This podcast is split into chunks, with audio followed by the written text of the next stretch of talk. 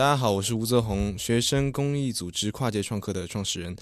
今天由我来为您讲一百秒的小课堂。今天要向您解释的是因子分析，准备好了吗？因子分析这个词看似高大上。其实很简单，就是各种各样的因素，它们构成的因子，我们来分析一下。因子分析从广义上是指研究变量中提取出共性因子的统计技术。最早由英国心理学家 C.E. 彼得曼提出，他发现学生的各科成绩之间存在一定的相关性，一科学习成绩比较好的同学，往往其他科学习成绩也比较好。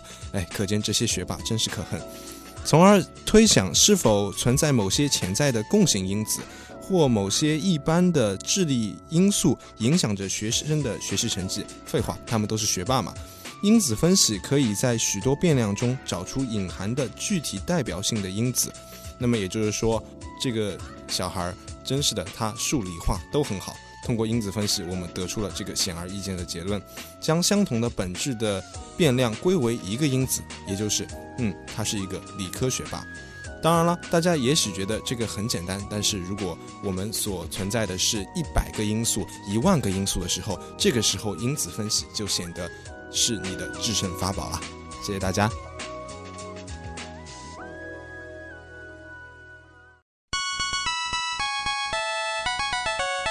节目准备好了吗？正在将内容进行智能排列。嘉宾的情况呢？正在为您检索嘉宾的特殊喜好。不用那么详细吧？正在为您安装幽默插件。你这是在吐槽吗？正在为您更换全部文字素材。正在删除您的幽默基因，已将节目专业程度调低到百分之三十五。好了好了，马上开始节目吧。正在为您开启极客秀，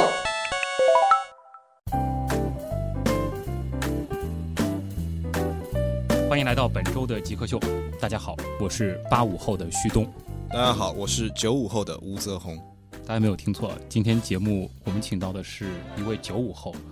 吴泽宏，你的具体的这个出生的年份能说一下吗？我可以保密吗？好吧，反正在九五后当中也不算是。特别年长的那一种，你其实已经暴露了我。我直接说吧，他是一九九七年的，这就是我们今天极客秀的嘉宾。我们来看一下他的这个抬头啊，给到我的这个自我介绍、个人简介，反正吓我一大跳。呃，有什么前任上海青少年科学社理事，国家中学生英才计划第一期学员。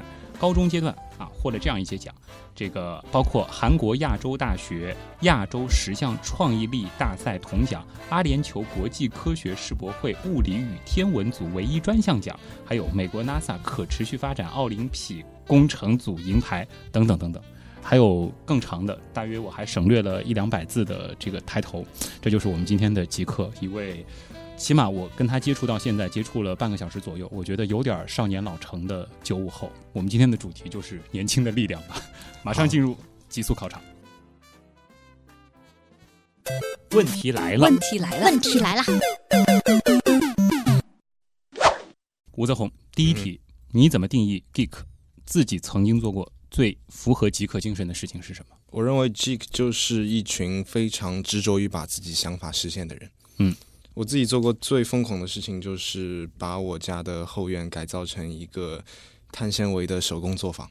把你家的后院，呃，我住一楼嘛，啊，所以有一个小后院，然后改造成了一个碳纤维的手工作坊。对，这需要哪些设备呢？需要很多碳纤维，需要一些玻璃纤维，用玻璃纤维做模具，然后再用许多的环氧树脂把这个模具定型，再用碳纤维去糊上去。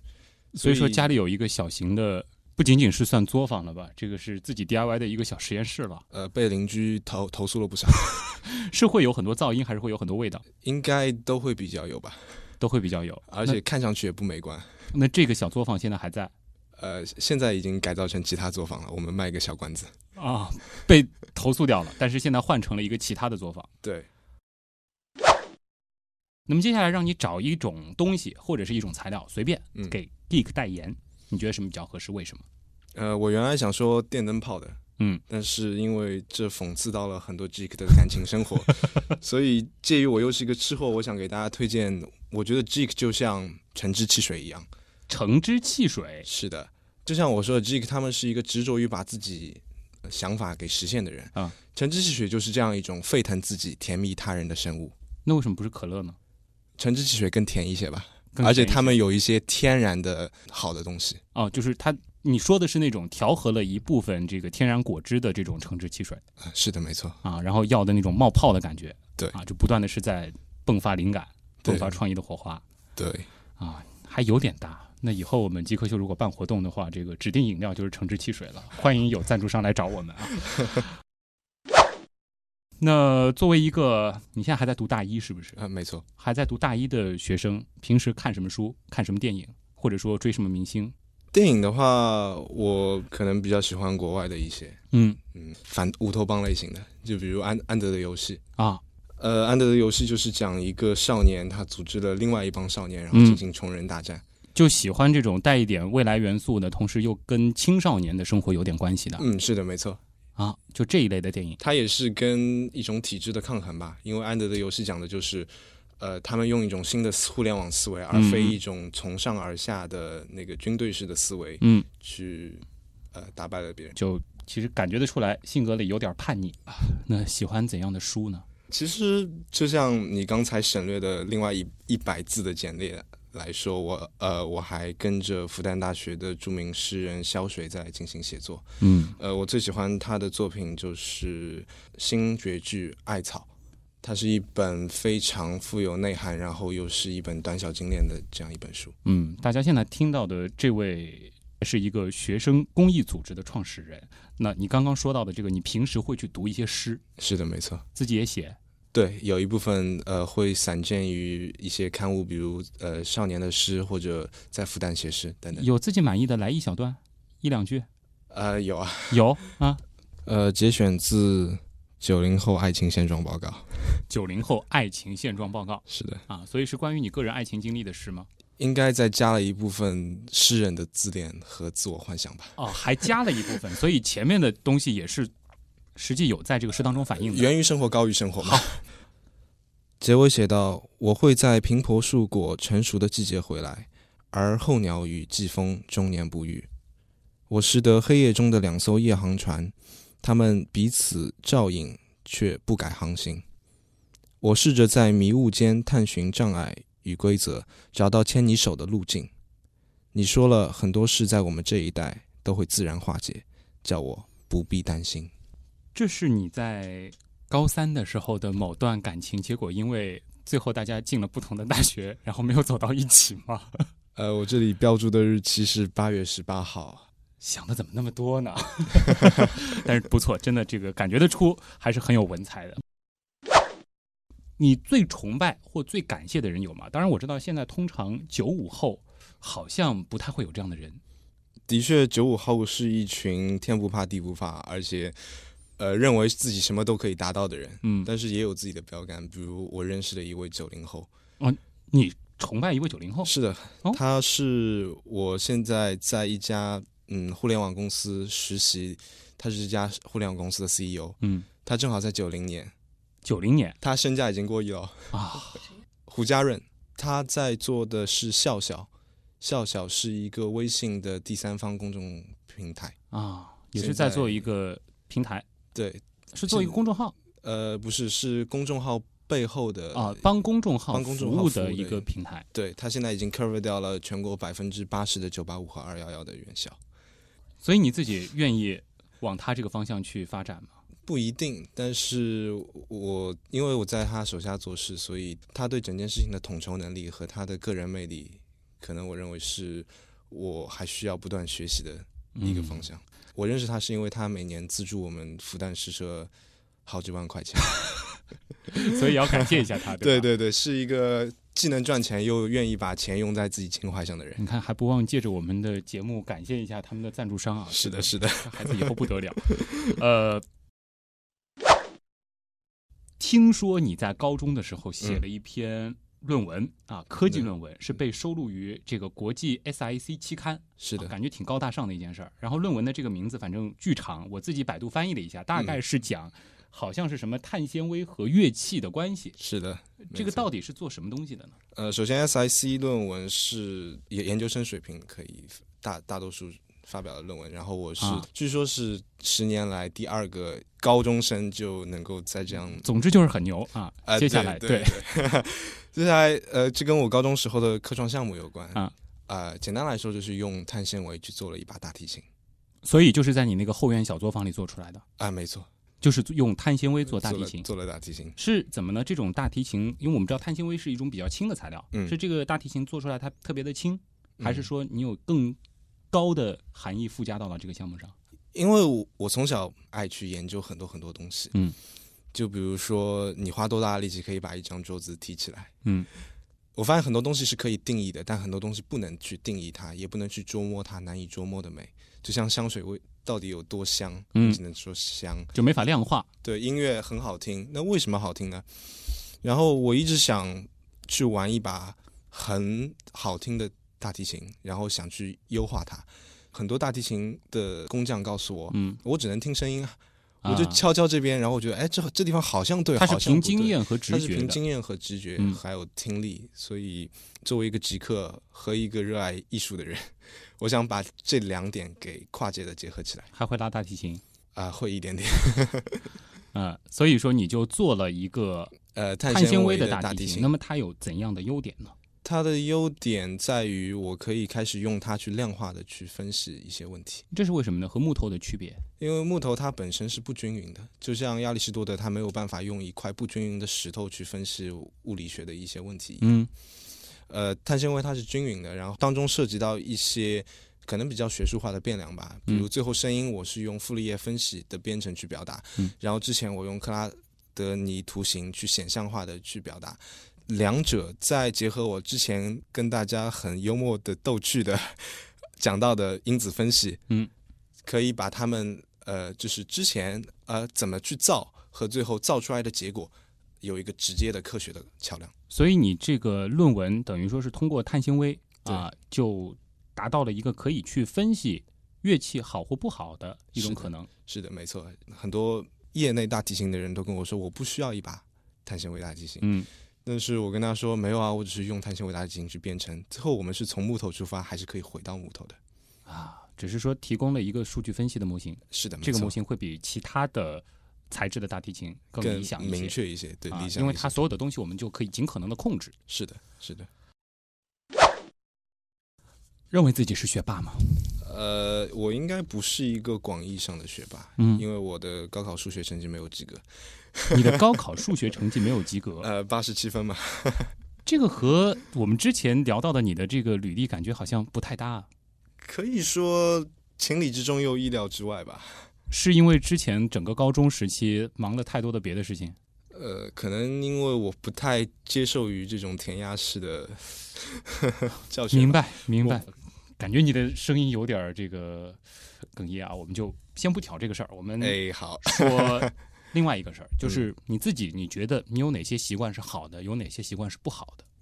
嗯，好的习惯是，我觉得我喜欢一件事，我就会坚持做下去。嗯，就像当时想要做大提琴，其实碰到很多很多的坎坷，从一开始不知道怎么样去用碳纤维去做一把大提琴，呃，到后来不知道怎么样去编程、建立模型去分析它，但是我又会找很多各种各样的方法去克服。嗯嗯，就比如一开始其实找不到任何教授来辅导我，当时我们老师说，哎。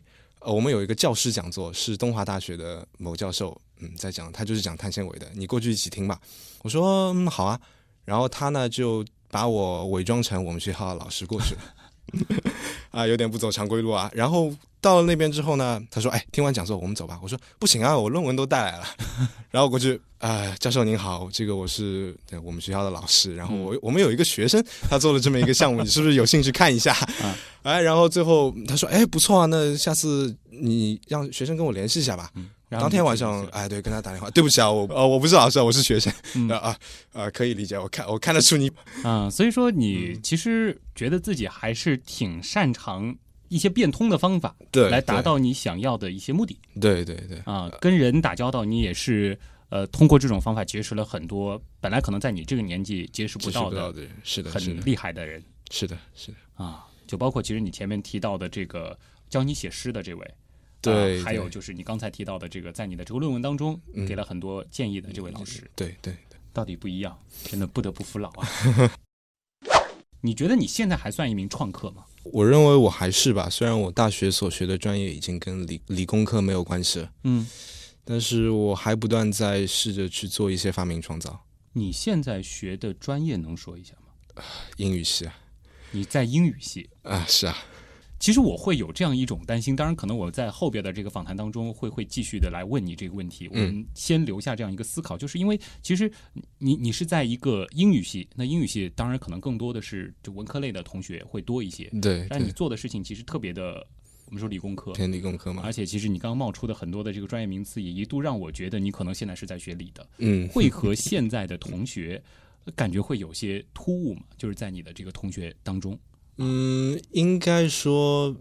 很少吧，嗯，对。然后我想重新定义一下创客吧，因为创客它是，嗯，英文就是 makers 嘛，嗯。然后它其实你会做一道菜，能够把它做得很好，你也是一位创客，嗯。呃，所以创客它本身是没有边界的，它本身就是一个很跨界的概念。只要你愿意创造，只要你愿意创造。然后第二，其实很多创造发明，就像我们现在看到的最大流的 3D 打印机，嗯，还有一些很炫酷的这种科技效果，它都是跨界的。所以说，怎么样才是一个富有创新的人呢？他肯定是一个呃，在各种各样领域都都很通的这么一个人。嗯，好了，通过这一段极速考场，基本上已经感受到这个九五后的大学生们。那种英气逼人的朝气，让我们这些 八零后、七零后还是压迫感挺大的。呃，极速考场就先考到你这儿，接下来呢，我们进入访谈的主体部分。嗯，我们来关注一下你现在以及未来打算去做的事儿。好的。你心目中谁是 Jake 呢？比如说年轻时候的乔布斯，我就可以把它理解为一个 Jake，然后做一些东西，然后非常拼啊。斯诺登，Facebook 那个叫什么来？Zackbook，王小川，扎克伯格。我记得那个苹果收纳了一个就是网络天才到他们公司的那人叫名字不记得了。乔布斯算吧。比尔盖茨，马化腾。有有个同学就是这个样子。我室友他就是。呃，我觉得极客应该是身边的那些人，而不是一些很著名的人。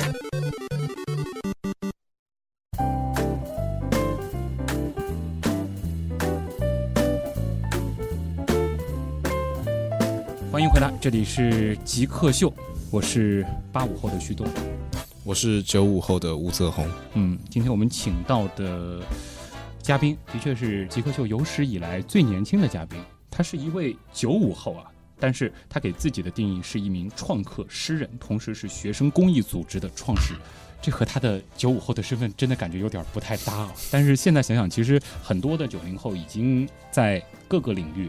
取得了很多不俗的成绩了。我们也来说一下，我们是怎么找到吴泽宏这位同学的。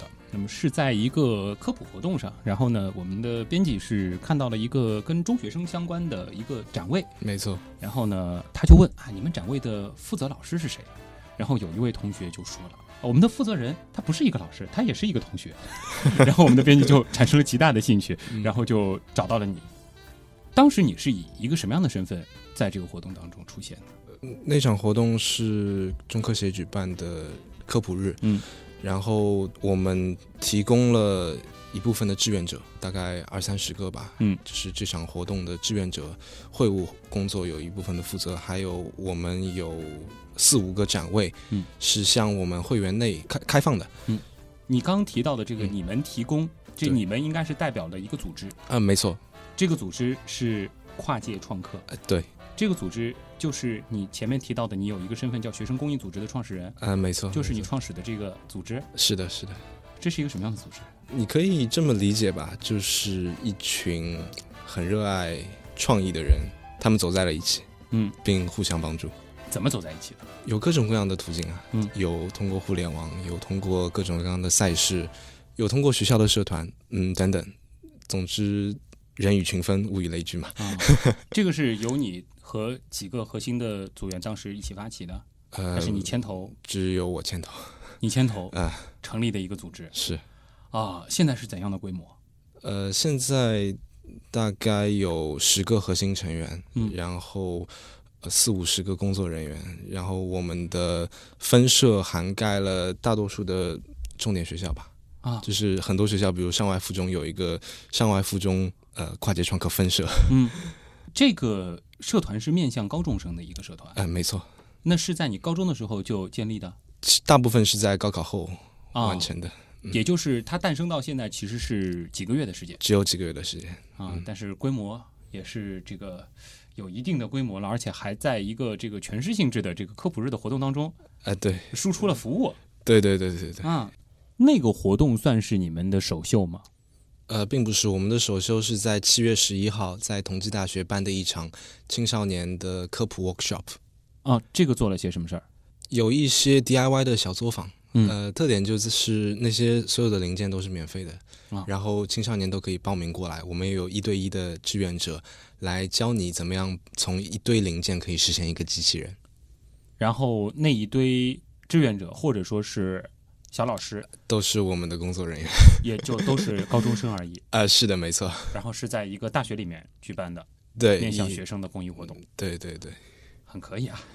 那那天在那个活动现场，你们是展示了哪些项目？呃，你指的是科普日那天吗？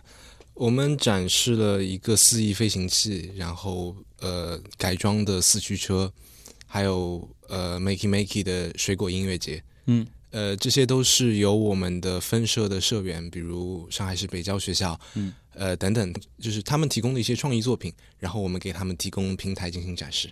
是他们自己做的，啊、是的，创造的。没错啊，创客的“创”字，这个很重要，不是说我们买了一些器材进行一点简单的改装了，对对对，而且都是出自高中生之手。嗯，有希望啊。呃，我们继续看一下啊，就是那其实你现在其实做的更多的不仅仅是说自己在创造了，你现在可能是更多的是在运营一个组织。是的，我希望提供一个更好的环境，嗯可以让大家来进行创造。当时怎么会想到做这样一件事儿呢？呃，可能要跟我之前的一些经历有关吧。嗯，我前年在东方电视台，呃，参加《少年爱迪生》节目的哦，评委。评委对，然后当时同为评委的是鞠萍老师。然后我们看到一些很棒的项目，就比如说，嗯，一些高中生他们说，哎，我要用紫外线去做钞票的杀菌。